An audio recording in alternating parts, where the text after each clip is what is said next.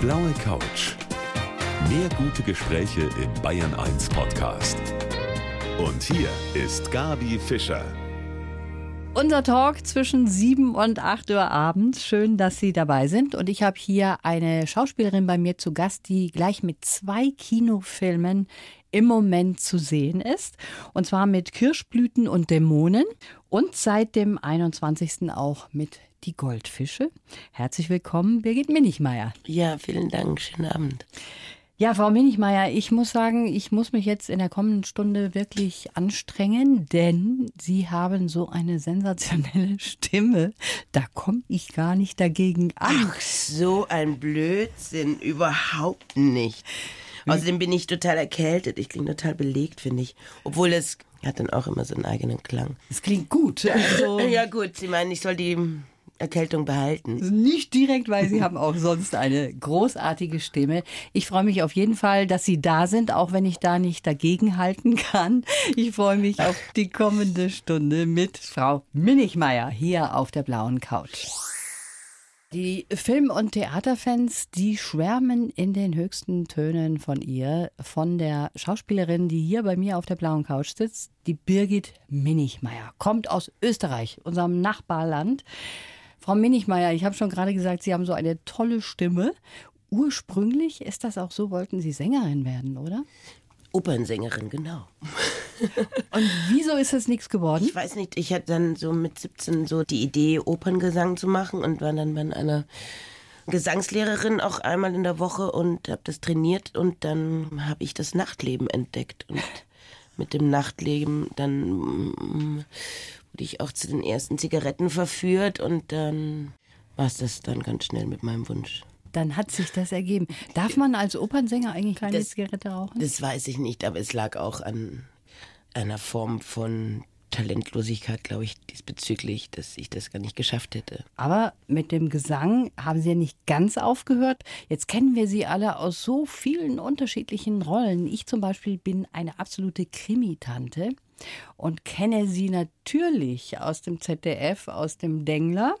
Da spielen Sie die Hackerin Olga, die wirklich sich super auskennt. Ich finde die Serie gut. Hört die eigentlich auf? Nee, ne? Nee, oh Gott, ich hoffe nicht. Also wir haben noch keinen Drehzeitpunkt gefunden. Es ist immer so schwierig mit allen. Ich hoffe nicht. Also es ist nach wie vor geplant, dass es weitergeht. Und ich habe auch vom ZDF jetzt nichts anderes gehört. Jetzt sind Sie da eine Frau, die sich super auskennt am Computer, die Hackerin, ja. Sind Sie privat auch jemand, der Nee, gar nicht. Aber ich habe da auch kein Bedürfnis, mich da auszukennen. Also Aber Sie spielen es hervorragend, kann ich da nur sagen. Ich nehme es Ihnen ab. Ich danke, das ist einfach nur Technik. Man muss sich nur die technischen Abläufe. Ich habe äh, eine Hackerin getroffen und ich habe die ganze Zeit die gefilmt, wie sie hackt. Ja. Nur die Fingerbewegung. Und die habe ich mir dann angeeignet. Da bin ich sehr gut im so tun als ob. Ja, das ist ja auch wichtig als Ja, ist ja mein Beruf, Das genau ist ja auch auch. Ihr Beruf. Jetzt gibt es einen schönen Film im Kino, zwei eigentlich mit Ihnen, aber sprechen wir erstmal über den einen, nämlich die Goldfische. Da geht es um eine Behinderten-WG. Jeder hat eine andere Behinderung in dieser WG und Sie sind diejenige, die blind ist. Und da gibt es ganz kuriose Szenen, insbesondere deshalb, weil Sie als Blinde da einen Bus fahren auch. Vielleicht hören wir mal ganz kurz in eine Szene rein. Wir sind die geilste Behindertentruppe, die jemals existiert hat. Was machst du denn? Jetzt aber fährst du so, weil du blind bist oder besoffen? Ihren Führerschein hätte ich gern mal gesehen. Hören Sie mal zu, Herr. Wie heißen Sie überhaupt? Sie haben sich überhaupt nicht vorgestellt. Mein Name steht hier auf dem Schild. Ja? Sehe ich. Aber wie spricht man's aus, hm? Müller? Herrliche Szene. Wie ist das, Frau Minichmeier, wenn man eine Blinde darstellt? Wie bereitet man sich da vor? Oder wie läuft das? Sie haben Linsen getragen? Also es war schwieriger zu spielen als besoffen, weil die ist ja auch eine besoffene, erblindete Ja. Frau. Ich hatte natürlich so eine Trainerin, die mir so das Einmaleins beigebracht hat. Also die bereitet erblindete Menschen auf den Alltag vor und mit der bin ich das Buch durchgegangen. Die hat mir beigebracht, wie man einfach sich auf der Straße zurechtfindet, wie man eine Stufe findet, wie man merkt, dass eine Stufe zu Ende ist.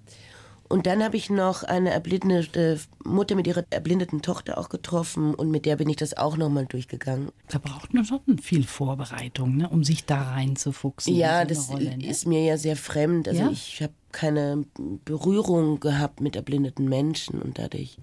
Also ich wusste zum Beispiel, wie man ein Glas einschenkt, dass man den Finger da reinhält, wie man einen Blindenstock hält oder sowas. Das konnte ich nicht. Und mir war sehr, sehr wichtig. Ich fand so Darstellungen von erblindeten Menschen erstaunlich steif im Film und so roboterähnlich.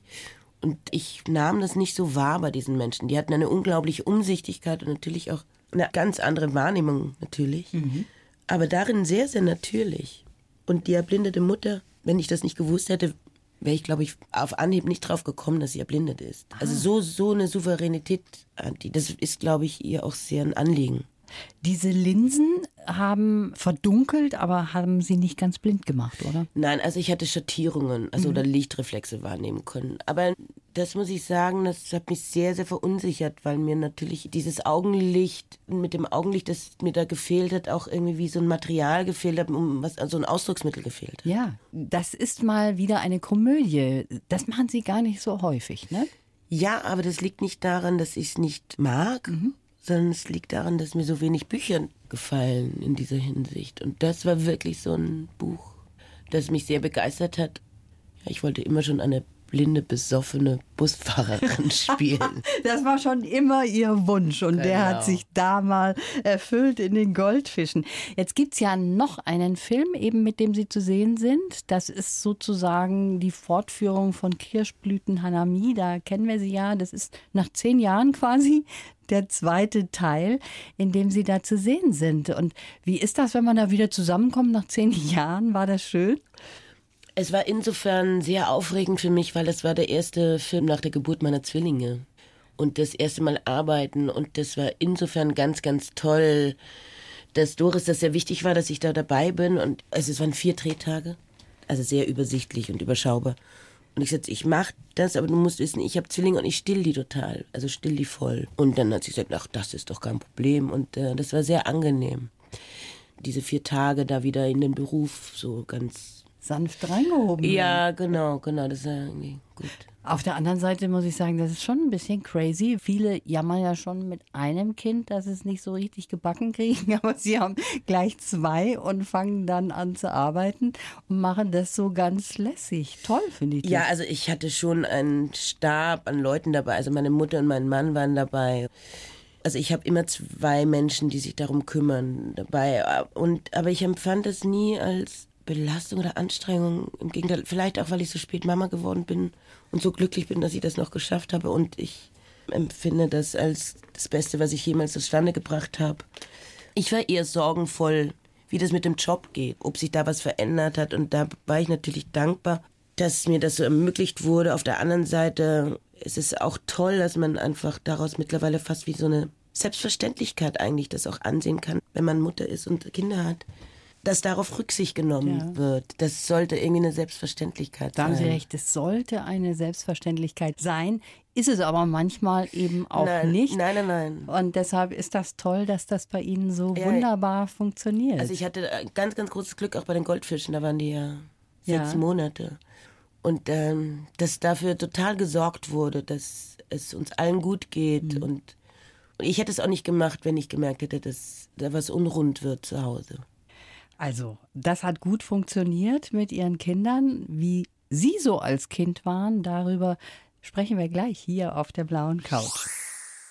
In gleich zwei Kinofilmen ist sie zurzeit zu sehen. Mein Gast heute hier auf der blauen Couch, die Birgit Minichmeier. Sie sind in Oberösterreich geboren, Frau Minichmeier. Und wenn man sich da so ihren Lebenslauf anschaut oder ihre Kindheit, dann hat man das Gefühl, das ist so bilderbuchmäßig gewesen auf dem Land. Traktor fahren, herumstravanzen irgendwo auf den Feldern, Kartoffeln ernten, Skifahren natürlich im Winter. Das war schon irgendwie was Besonderes, oder? Also es war zumindest genau so, wie Sie es beschrieben haben. Ich hatte da eine sehr, sehr glückliche Kindheit in Pasching.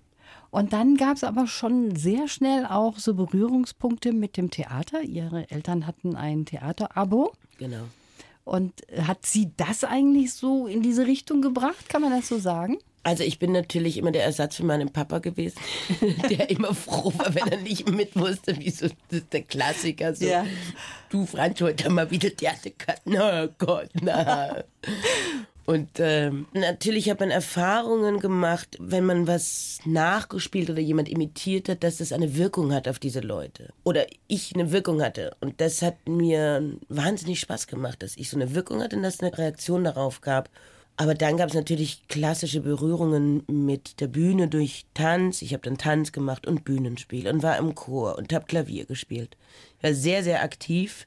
Manche würden es als hyperaktiv bezeichnen, zumindest mein damaliger Freund, der total genervt war, weil er immer nur am Dienstag zwischen 14 und 5 und 15 Uhr mich treffen durfte und auch nur da musste er mich von einem Weg zum anderen, konnte er mich nur begleiten, weil ich dann irgendwo anders hin musste. Und da fand ich diese Luft oder diese Bühne mit diesem Licht und dieser Staub, den man da im Licht sieht und dieser dunkle Raum, äh, empfand ich sehr als magisch und anziehend. Und dann denkt man so, ach ja, ich werde Tänzerin. Dann merkt man so, ah, da ist man nicht gut genug. Und dann eben Opernsängerin, ja, aber das Nachtleben ist auch schön und so. Und dann denkt man so, im Deutschunterricht hatten wir dann Gustav Gründgens Faust gehört. Und da war ich so angetan, wie die gesprochen haben. Und dann habe ich gedacht, ja, oder Theater? Und dann blieb es natürlich, Und dann Gott sei Dank, blieb's. dann Ja, Gott sei Dank für weiß, uns dann auch. dabei. ja, aber ich war zum Beispiel nie verbissen. Ich wusste das auch nicht, ob das Talent dafür ähm, reichen würde. Und dann habe ich schon gedacht, so, ja, das werden die anderen mir dann schon sagen. Und je nachdem werde ich mich umgucken. Also ich hatte auch andere Berufswünsche. Also es war nicht, dass es so mein Leben Ja. ruiniert hätte, wenn ich das hätte nicht sein können. Also ich war, das hatte ich nicht. Aber es ist wunderbar, dass es so gekommen ist, wie es gekommen ist, auch für uns eben als Zuschauer.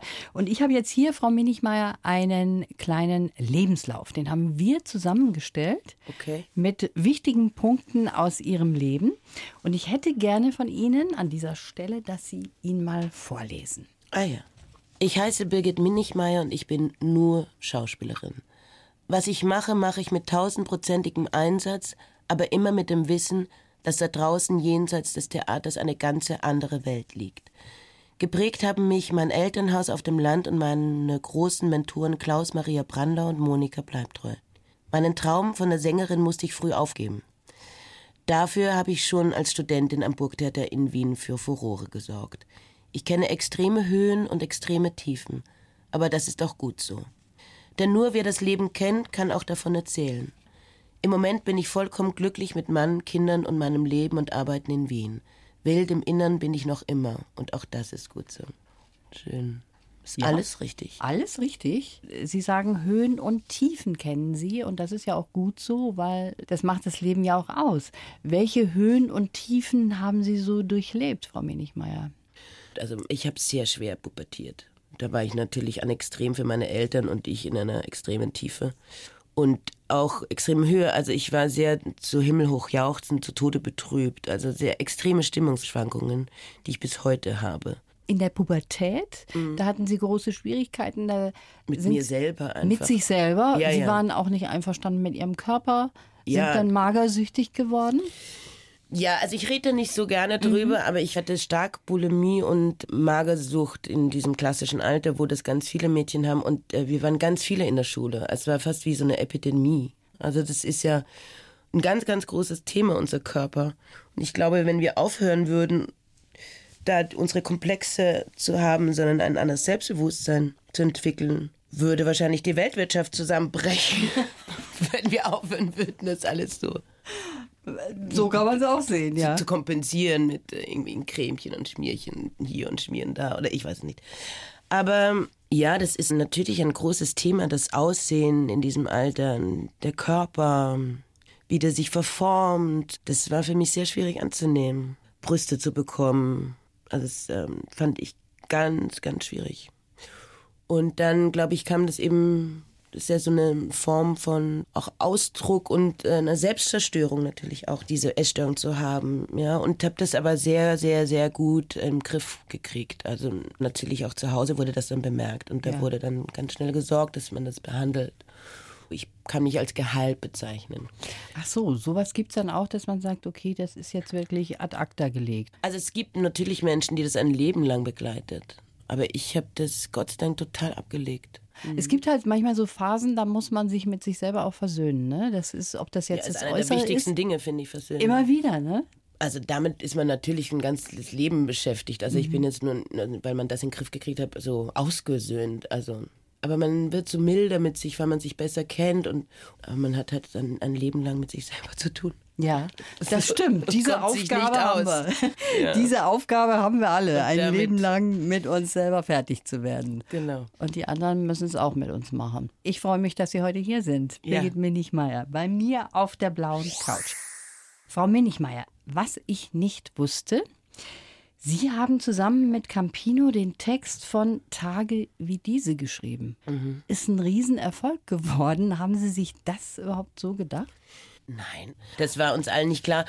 Ich mochte die Musik sehr und Campino hat einen anderen Text gehabt und wir haben ja zusammen drei Groschen Oper gespielt und da haben wir uns kennengelernt und er mochte so gern mit mir über Texte reden so und das haben wir irgendwie beibehalten und immer wenn er eine neue Platte macht, dann kommt er irgendwie rum oder wir treffen uns irgendwo und dann zeigt er mir seine neuen Texte oder seine neuen Lieder und wir reden darüber so ganz freundschaftlich und ganz leicht, ja, ganz unverbindlich, ja Ja. und äh, eben auch über dieses eine Lied.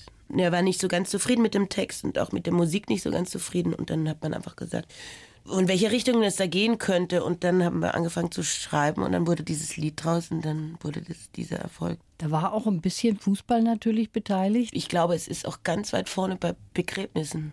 Ja? Anscheinend hat mir Campino erzählt, dass es ganz, ganz oft auch bei Begräbnissen gespielt wird. An Tagen wie diesen wünscht man sich Unendlichkeit. Ich weiß auch nicht, das ist ein bisschen. Aber warum nicht? Genau. Warum ist, nicht? Wenn es einem ja ganz toll was bedeutet hat, dann ist es ja auch total verständlich, dass das vielleicht nochmal gespielt wird. Eben, genau. Und Sie haben auch einen Song zusammen mit Campino gesungen. Genau, ein Duett. Ein Duett, Ja. Auflösen. Genau. Das hören wir uns jetzt mal an. Auflösen. Ganz besonderer Song, auch hier bei Bayern 1 von Campino und meinem Gast heute, der Birgit Minichmeier, die hier auf der blauen Couch sitzt. Und da hört man auch mal den Campino ganz anders. Ein schönes Duett, finde ich. Ein außergewöhnlicher Song, Frau Minichmeier. Vielen Dank. Ja, jetzt sind Sie so eine gestandene Schauspielerin, haben schon so viele Preise bekommen auch. 21 haben wir mal so, ja. Haben Sie es gezählt? Wir haben's Ah, mal ich hab das nicht gezählt. Das ist interessant. Aber gut, danke. Ist auch danke. mal gut zu das, Und dann sagen Sie, Frau Minichmeier, obwohl Sie so gestanden sind, dass Sie schüchtern fast sind, wenn so die Proben losgehen, wenn ein neues Projekt losgeht. Ist das so? Also schüchtern. Ja, man ist so nervös. Es ist so eine angenehme Nervosität. Also das ist so eine Vorfreude, ja. Und wie klingt das alles? Wie klingen die anderen? Und wie sieht das Bühnenbild aus? Und welche Kostüme? Und wie soll man aussehen? Und wie, wie hat sich der Regisseur das gedacht? Ich finde es sehr aufregend, was an Informationen kommt. Also bei so einer Konzeptionsprobe. Man ist auch nicht immer d'accord, ja. Aber ich bin zum Beispiel schüchtern, wenn es darum geht, und ich vermeide das so gut es geht, frei vor Publikum zu reden. Tatsächlich? Ja, ja, also es gelingt immer besser, aber es macht mich wahnsinnig. Also ich habe solche Zensuren dann sofort in meinem Kopf und bin überhaupt nicht frei. Gar nicht. Das würde ich gerne irgendwie besser im Griff, also können, ja. Das, ich finde das so toll, wenn man so ein, was, ein eloquenter, freier Redner ist, ja. So. Ich bin das überhaupt nicht. Dadurch bin ich auch Schauspielerin und hantiere eben mit geliehenen Texten und muss nicht mit den eigenen rumjonglieren. Ja, haben Sie also die Schere quasi im Kopf. Ja, so ich bin total verspannt. Ich bin überhaupt nicht locker. So, ich kann locker tun, aber locker bin ich überhaupt nicht. Und danach fängt es eben an mit den Dämonen, die dann in den Kopf kommen und einem sagen, Gott, was hast du denn da gesagt? Oh Gott, das war so peinlich. Oh Gott, das war so schrecklich. Aber ich hoffe, dass Sie hier auf der blauen Couch sich wohlfühlen. Wir sind unter uns, Frau Minichmeier. Ja, ja, ja, ja. Es Kann kommt danach. Ja, sobald ich dann rausgehe, denke ich so, Gott, warum hat man denn darüber geredet? Wieso hat man mich denn da gefragt? Was hast du denn da gesagt? Es kommt Nein, hundertprozentig. ich hoffe ich schwöre es Ihnen. Zwangsläufig kommt es auf mich zu, Kommt dass ich das reflektiere dann am Abend, dann halt in der Nacht, wenn man im Bett liegt und nachdenkt, was am dem Tag so los war und was man gesagt hat und so, und dann kommen die Dämonen und, Und quälen noch mal. Und quälen nochmal, genau. Das ist natürlich bei vielen von uns, dass wir immer sagen, warum Oder? hast du nicht ist, das so ich finde gesagt? Das total normal. ist Genau. total normal. Es ist Aber so. schrecklich. Im Nachhinein fällt einem alles viel besser ein. Ne? Und Ja, denkt sich, genau. ach, Warum habe ich das nicht gesagt? Wieso habe ich denn da nicht so. Ja. Hätte, hätte Fahrradkette. Ja, genau so ist das. So muss man es auch abhaken. Ja. Sonst ist man ständig mit sich eh selber Genau. beschäftigt. Ja, ne? ja, genau. Jetzt gibt es noch einen Punkt, den ich auch ganz interessant finde. Und es gibt viele ihrer Schauspielkolleginnen, die sagen mir dasselbe, dass sie Liebesszenen zum Beispiel gar nicht so gerne drehen. Also erst kürzlich hatte ich die Anna Los hier sitzen, die hat gesagt, das wäre für sie ein Horror. Sie versucht, die immer irgendwie rauszustreichen. Ja, ich auch. Ist das so? Ja, bei Dengler soll es doch seit Jahren eine Liebesszene zwischen Ronny und mir geben. Und Sie haben die rausgestrichen? Wir Nein. bis jetzt geschafft, die zum Schiffen. So, äh, ich, äh, ja, ich verstehe das total. Was ist so schlimm daran? Ich weiß auch nicht. Ich finde es zum Beispiel auch so schwierig, ganz pur verliebt zu spielen. So wie Julian Romeo oder sowas. Das fällt Da Ihnen schwer? ja, ich weiß auch nicht, vielleicht bin ich dazu widerspenstig oder sowas. oder trotz Frigide, ich weiß es nicht, warum ich mir das so schwer tue, aber ja, also die Sexszenen und dann die, sich beim Küssen, da, ah, und das ist umarmen und dann so Nähe herstellen, so ein Begehren herzustellen und ich weiß auch nicht, also ich finde es auch total schwierig und dann stehen da irgendwie so 20, 30 Leute rum und alle haben irgendwie was zu tun und man selber macht auf Romantik da im Bett und auf große Liebe oder was auch immer und heißen Sex, I don't know.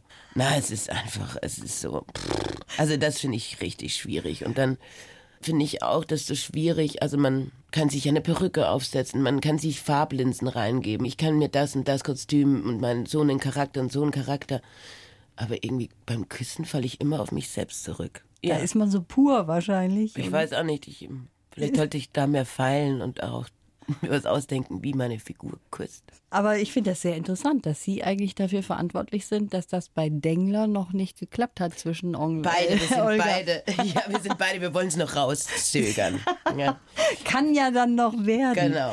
Sie sind auch so jemand, wenn er auf der Bühne gestanden ist und die Vorstellung ist vorbei, dann können Sie nicht sofort nach Hause gehen und sich zurückziehen, sondern dann wollen Sie eigentlich erst einmal noch mal am liebsten mit Ihren Kollegen zusammen in der Kantine Oh sein. ja, ne? das ist mir ganz wichtig.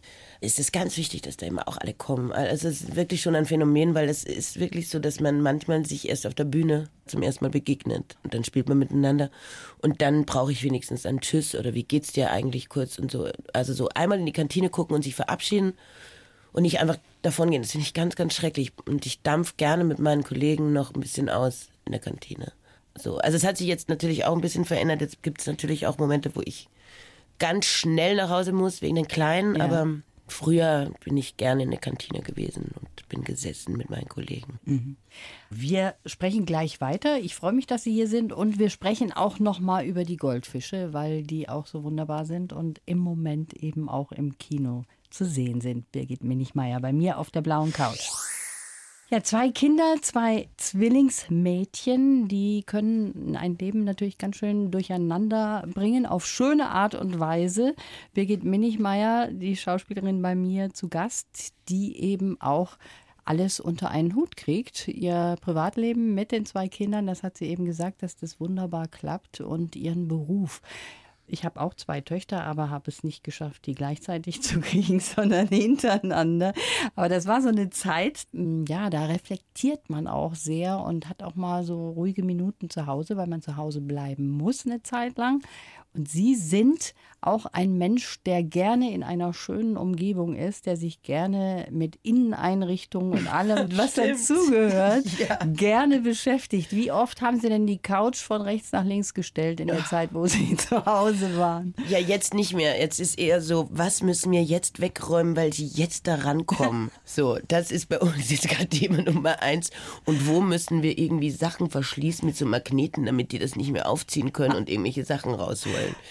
So, also wir sind die ganze Zeit so ständig am Umräumen, um die Gefahrenzone so weit wie möglich aus äh, zu dehnen, ja, dass sie da nicht rankommen an die ganzen Ja. Sachen. Aber, Aber ähm, Sie sind schon jemand, der auch gerne einrichtet, um Schrecklich. Ich kann mich äh, stundenlang mit so Interieurszeitschriften beschäftigen. Es ist auch eine meiner Lieblingsbeschäftigungen, um runterzukommen, in so Architekturzeitungen zu blättern oder mir Tapeten stundenlang anzugucken und zu überlegen, wie könnte die aussehen an meiner Wand. ja, und ist das tatsächlich so, dass häufig gewechselt wird zu Hause? Wie Also jetzt natürlich n- nicht mehr, weil einfach, wenn die schlafen, dann stehen einfach so viele andere Dinge an, dass ich einfach keine Zeit mehr habe. Aber früher habe ich schon regelmäßig die Wände neu gestrichen. Aus? Ja, da waren Sie sowas. auch so eine.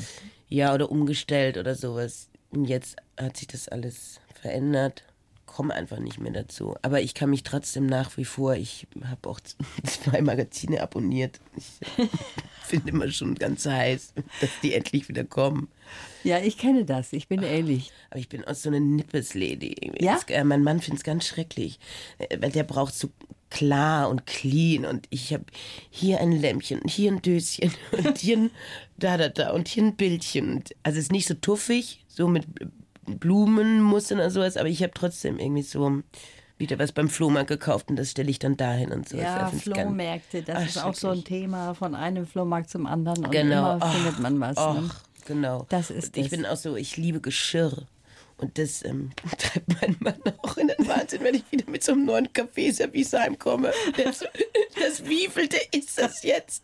Aber das war so schön. Ja, das kann ich sehr gut nachvollziehen. Jetzt ist es so, dass Sie wahrscheinlich, wenn Ihre Kinder jetzt auch ein bisschen größer werden, den Nippes ein bisschen verstecken Das müssen. ist jetzt eben, da freut sich mein Mann, weil er jetzt endlich einen Grund hat, einen triftigen Grund, den ich auch einsehe, dass es, warum das jetzt alles weg muss. muss ein in bisschen Kisten umgeräumt verpackt. werden. Ja. Jetzt kommen wir nochmal zurück zu den Goldfischen. Jawohl. Da haben wir damit angefangen und damit enden wir jetzt quasi so langsam aber sicher in unserem Gespräch. Ein ganz besonderer Film. Jetzt haben Sie die Rolle der Blinden ja dort in den Goldfischen, aber das Schöne ist, da wird auch sehr spielerisch und mal auf eine ganz andere Art und Weise mit Behinderungen umgegangen. Ne? Und Sie haben unter anderem auch mit einer Schauspielerin gespielt, die auch schon hier auf der blauen Couch saß. Ja. Ein Down-Syndrom-Mädchen und die auch wunderbar ihre Rolle ausgefüllt hat. Wie war das mit ihr zu spielen?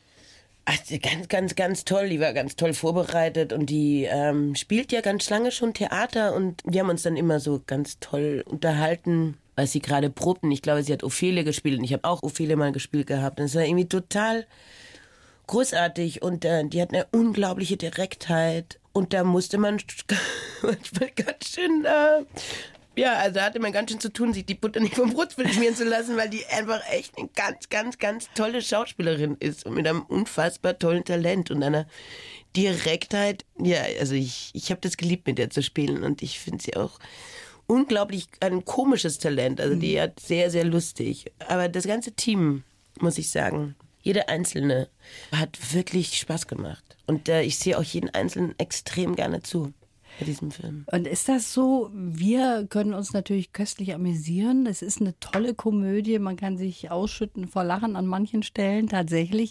Wenn man das dreht, hat man da auch so viel Spaß dabei? Oder ist das nur immer in unseren Köpfen von uns Zuschauern, dass wir sagen, Mensch, das muss doch für die auch lustig sein? Ja, ehrlich gesagt, ich hatte ein bisschen Bammel davor, dass, weil man eine Komödie dreht, dann auch das ganze Team so, irgendwie sich dann so auf den Schenkel klopft Ja. und alles so, boah, war das wieder lustig. Das war Gott sei Dank überhaupt nicht so. Also natürlich hatten wir großen Spaß und es war eine große Freude miteinander, aber man hat sehr, sehr konzentriert einfach an diesem Film gearbeitet, weil man kennt das dann so von so Filmchen, wo alle so wahnsinnig viel Spaß hat. War Gott sei Dank nicht so. Also ich bin nicht so ein Freund, dass man so sich so selber mal so abklatscht oder beklatscht oder so ablacht, weil das so wahnsinnig komisch war gerade, was man gemacht hat. Also das passiert natürlich, man muss total lachen, so, aber es war jetzt nicht so. Gibt ja auch da so ein Wollen darin, des Ja. Amüsierens, während man arbeitet. Das ist so, wird ja so lanciert oder so forciert. Ja, ich mag das nicht. Und das war sehr, sehr, sehr angenehm. Also das Ergebnis ist auf jeden Fall so, wie es sein sollte, nämlich super lustig. Ist eine tolle Komödie, auch mit einem tollen Hintergrund irgendwo. Und das ist das Schöne. Es ist nicht einfach nur so ein seichtes Ding, sondern es hat auch sehr viel, was dahinter steckt. Deshalb sehenswert. Reingehen, können wir Ah, nur sagen, prima. oder? Ja, An dieser auf jeden Stelle. Fall. Reingehen und angucken. Genau. Birgit Minichmeier, das war's auch schon. Hat mich sehr gefreut, dass Sie da waren. Mich auch. Vielen Dank für die Einladung. Und ich wünsche Ihnen alles Gute. Danke Ihnen Servus. auch. Danke. Blaue Couch. Der Bayern 1 Talk als Podcast. Natürlich auch im Radio. Montag bis Donnerstag ab 19 Uhr.